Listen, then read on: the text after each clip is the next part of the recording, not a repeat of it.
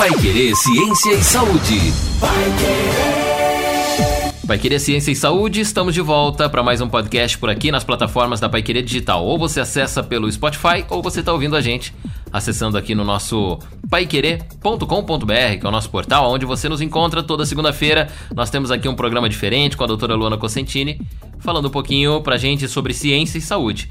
E, é claro, nesse tempo de Covid-19, nessa época do novo coronavírus, da quarentena, não tem como a gente falar de outra coisa. Estamos aqui com a doutora Luana Cosentini mais uma vez, por acesso remoto, com todas as nossas seguranças mantidas aqui, né, pessoais, profissionais. E a doutora Luana traz um assunto pra gente aqui que é pertinente, viu, doutora? A gente falando do isolamento e quarentena, tudo isso é muito importante, mas tem alguns lugares funcionando. Vamos começar com o primeiro exemplo aí que está funcionando. Algumas pessoas circulam por ali, por mais que seja controlado. Os supermercados e os locais que vendem alimentos, né? Alguns é, açougue, sacolão. Esses lugares ali tem lá comida, alimentos, são manipulados, né? A pessoa para ver se o alimento tá bom pega ali numa fruta, numa verdura, num legume e como é que fica? A transição de pessoas é pouco, mas o toque desses alimentos depois das outras pessoas ainda continua. Como é que a gente previne nesse momento do Covid-19? Oi, Bruno. Oi, pessoal. Estamos aqui mais um dia falando do corona, né? Mas é muito importante a gente trazer sempre informação é, para todo mundo. E, e, lembrando que quando isso tudo voltar, eu quero te dar um grande abraço, porque estamos longe aí, né? Fazendo toda, toda essa programação remota. É, temos que ter cuidados, porque hoje nós temos é, apenas os locais que são de necessidade é, para o convívio social abertos, que é, para sobrevivência, né, no caso, que são os mercados, por exemplo. E aí a gente tem que tomar alguns cuidados principalmente e primeiramente, uma coisa que os mercados já vêm fazendo, mas se você for em algum lugar que não esteja fazendo isso, você mesmo pode realizar essa ação, que é a higienização dos carrinhos, aonde todo mundo coloca a mão ali naqueles carrinhos. Então é só pegar álcool, passar naquela região, é, é necessário que todos os mercados e qualquer empresa que esteja vendendo alimentos tenha um dispenser de álcool, né? Por lei é obrigatório para que ele esteja aberto. E aí vai lá, pega um pouco de álcool e faz a higienização desses carrinhos. Muito bem, doutora. E aí os alimentos? O Covid-19 permanece muito tempo né, numa fruta, por exemplo? Bruno, a gente ainda não tem estudos que demonstram quanto tempo que esse é, vírus vai ficar, né? Só que pelo sim, pelo não, vale sempre a prevenção. Então, antes de você escolher alguma fruta ou legume, né, que a dona de casa gosta de ver se tá mole, se não tá, se tá bom, se não tá, é, lavar as mãos antes, para que você não deixe nada ali. E lavar as mãos depois, então você vai colocar sua fruta, seu legume dentro do saquinho amarrou a boca, colocou no carrinho, vai lá, lava a mão novamente, tá? Porque aí você não leva alguma coisa que porventura uma outra pessoa não teve esse cuidado. É, então, lavar as mãos ou utilizar um, o álcool 70 antes de tocar essas frutas e legumes e depois de tocar essas frutas e legumes também, tá? E aí é importante também pensar, Bruno, que não é só nesse momento. Porque se essa pessoa já tocou, vai que esse vírus permanece nesse, nessa, nesse alimento, né? Então a gente tem alguns cuidados também quando chega em casa. Então, pegar frutas, legumes e verduras e deixar de molho em água com duas a três, quatro gotas de hipoclorito que é e deixar aí por 5 a 10 minutos e lavar na água corrente. Então a gente tem que ter esse cuidado. E como eu sempre falo nos nossos programas, não é um cuidado que eu tenho que tomar só agora no momento de pandemia. Esse é um cuidado que eu tenho que ter o resto da vida. Que aprendamos agora, né? E levamos isso pro resto da vida. Muito bem, são cuidados aí com a saúde para você não acabar literalmente comendo o coronavírus, né? Botando ele para dentro aí através de frutas, verduras ou do que a gente consome nos supermercados. O que vem na embalagem é um pouco mais fácil, né, doutora? Se a gente compra uma comida congelada, por exemplo, naquela embalagem plástica, todo mundo botou a mão ali, você chega em casa, abriu a embalagem, né? Transferiu o alimento de local, joga a embalagem no lixo, lava as mãos. Aí é mais simples. Agora, as frutas e legumes, daí o aconselhado, como a doutora colocou aqui, é lavar literalmente os frutas, as verduras, os legumes, né? Com casca e tudo. E deixar de molho aí em três gotinhas de água sanitária A dona de casa normalmente já sabe disso. Algumas pessoas que não têm o costume de cozinhar não sabiam disso, né? Estão sabendo agora. Ou então pessoas não praticavam isso e agora vão ter que praticar. Homens, mulheres que não cozinham, pessoal mais, eh, mais novo aí também que não é acostumado com a cozinha. Tá na hora de ter um pouquinho mais de cuidado aí com os ambientes dentro da nossa própria casa, né? Com os utensílios dentro da nossa própria casa. E além disso, tem pessoas também que são de grupo de risco aí. Eu particularmente convivo com um hipertenso, viu, doutora? Com uma pessoa que tem hipertensão, né? Meu irmão que mora comigo é, tá no grupo de risco, né? E essas pessoas que têm que ter esse cuidado aí de é, não só quem tem hipertensão, os diabéticos, tudo mais. Como é que a gente trabalha com esse pessoal? É na mesma forma que trabalha com os idosos? Isso, Bruno, eles são um grupo de risco também para desenvolver as formas mais graves do coronavírus. Então, hoje a gente fala, fala muito sobre grupo de risco, grupo de risco. Ai, porque só os idosos ou pessoas que têm alguma doença de base que são grupo de risco. Eles são grupo de risco para desenvolverem as formas mais graves do coronavírus.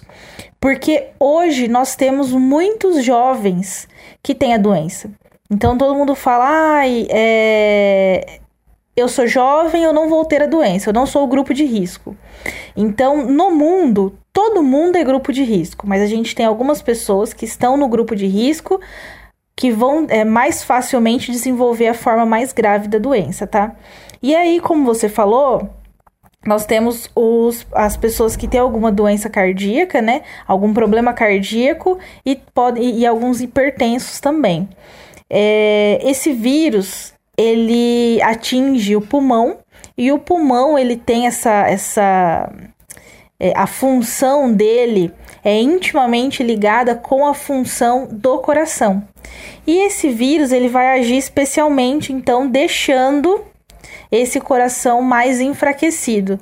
E se eu já tenho uma doença é, coronária, uma doença nesse coração, uma hipertensão, é, as chances de desenvolver é, uma, uma alteração mais grave nesse organismo, tá? E aí vai ter esse coração vai ter dificuldade de bombear esse sangue para os outros para os outros órgãos e para o corpo todo. Então a diferença dos cardíacos, hipertensos, dessas pessoas no grupo de risco não é a forma de contágio, não é como ele pega, mas sim como a doença se desenvolve e como ela atinge, né, dentro dos organismos. Isso, é como a doença se desenvolve, porque o mecanismo de, de adquirir a doença, a transmissão acontece da mesma forma, tá? O que vai mudar é como esse organismo ele vai reagir frente ao, ao vírus. Por exemplo, os, dia, os diabéticos, é, eles também têm, são um grupo de risco, é, eles são altamente suscetíveis a ter a forma mais grave, porque o sistema imunológico ele é mais lento da pessoa diabética. E aí então ele vai ter dificuldade de destruir esses vírus e essas bactérias. É, então esse vírus e bactéria ele vai ficar por muito mais tempo nesse organismo e pode causar processos infecciosos e destruir é, todo o pulmão muito mais rápido. E, e aí uma dica para esses dois grupos de pacientes, né, os cardíacos, hipertensos e os diabéticos, tenta os sintomas mas não de imediato procurar um serviço de saúde, porque você pode estar apenas com um tipo de gripe mais leve. Então, caso você venha apresentar uma piora dos sintomas, aí sim procurar o serviço de saúde. E essa é uma dica para a população em geral. Só procurar o serviço de saúde em caso é, de falta de ar muito acentuada e de febre alta e tosse. Muito bem, tá aí são as dicas que a doutora Luana Cosentini está passando para você com relação à Covid-19. Por mais que nós estejamos aí no momento de quarentena, que já faz tempo que a gente está lutando contra esse vírus, é, ainda tem gente com dúvidas, né, de o que fazer, quais são as providências e como esses vírus se, se, como esse vírus se manifesta em diferentes pessoas. Doutor, agora mudando um pouquinho de assunto, dentro do tema ainda Covid-19, eu tenho duas notícias aqui.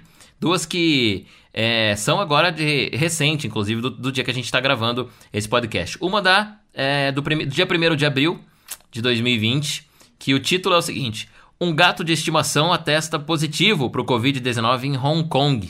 Descobriram lá agora, no dia 31 de março, a notícia do dia 1 de abril, um gatinho de estimação, um gatinho doméstico de pelo curto, que foi enviado para uma quarentena lá porque foi atestado com a Covid-19. Uma outra notícia também é, dá conta de um animal doméstico, mais um gatinho que teve Covid-19, dessa vez é, ele foi constatado né, com o SARS-CoV-2, o novo coronavírus, na Bélgica.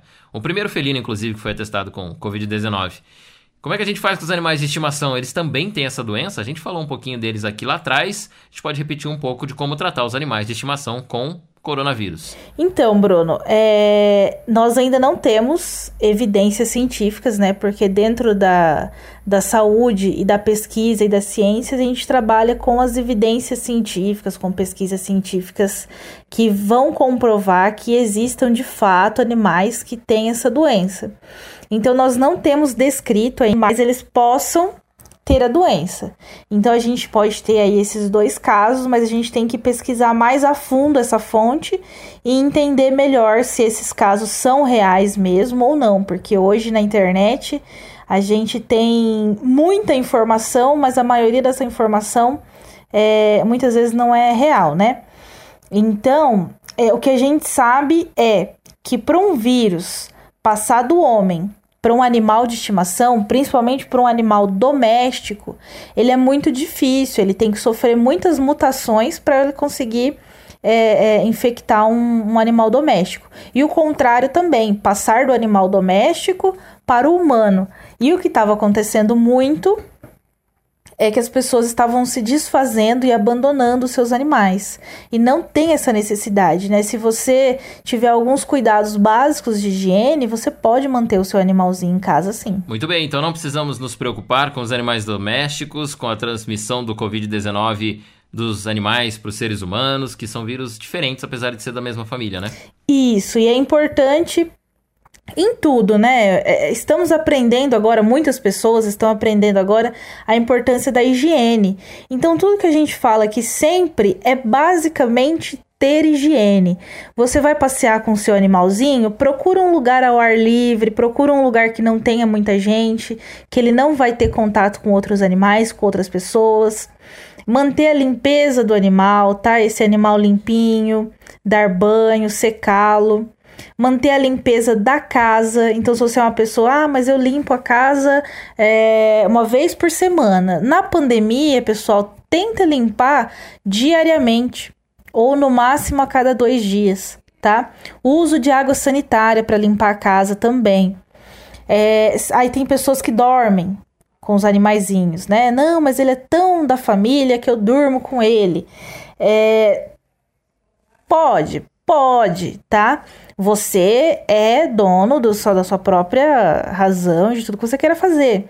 Só que pensa nas outras contato também, né? Então, trocar a roupa de cama quando você dormir com esses pets diariamente, é, fazer a lavagem dessa roupa de cama também antes de entrar em contato com outras pessoas. Muito bem, são dicas aí da doutora Lona Cosentini neste momento da quarentena, principalmente para os hábitos caseiros, né? A gente está em casa, agora cuidando aí contra o coronavírus, mas em todos os lugares, né? O vírus está por aí, pode entrar de repente por alguns outros momentos que a gente tira dúvidas por aqui, né? Conversamos inclusive sobre as pessoas de grupo de risco, agora sobre os animais de estimação. Então você está orientado com a gente e na próxima semana, na próxima segunda-feira, às três da tarde, a doutora Luana Cosentini está de volta com a gente para mais um Pai Querer Ciência e Saúde. Lembrando, toda segunda às três da tarde, temos uma novidade por aqui, temos um podcast e também estamos na Paiquerê 91,7. É só sintonizar com a gente.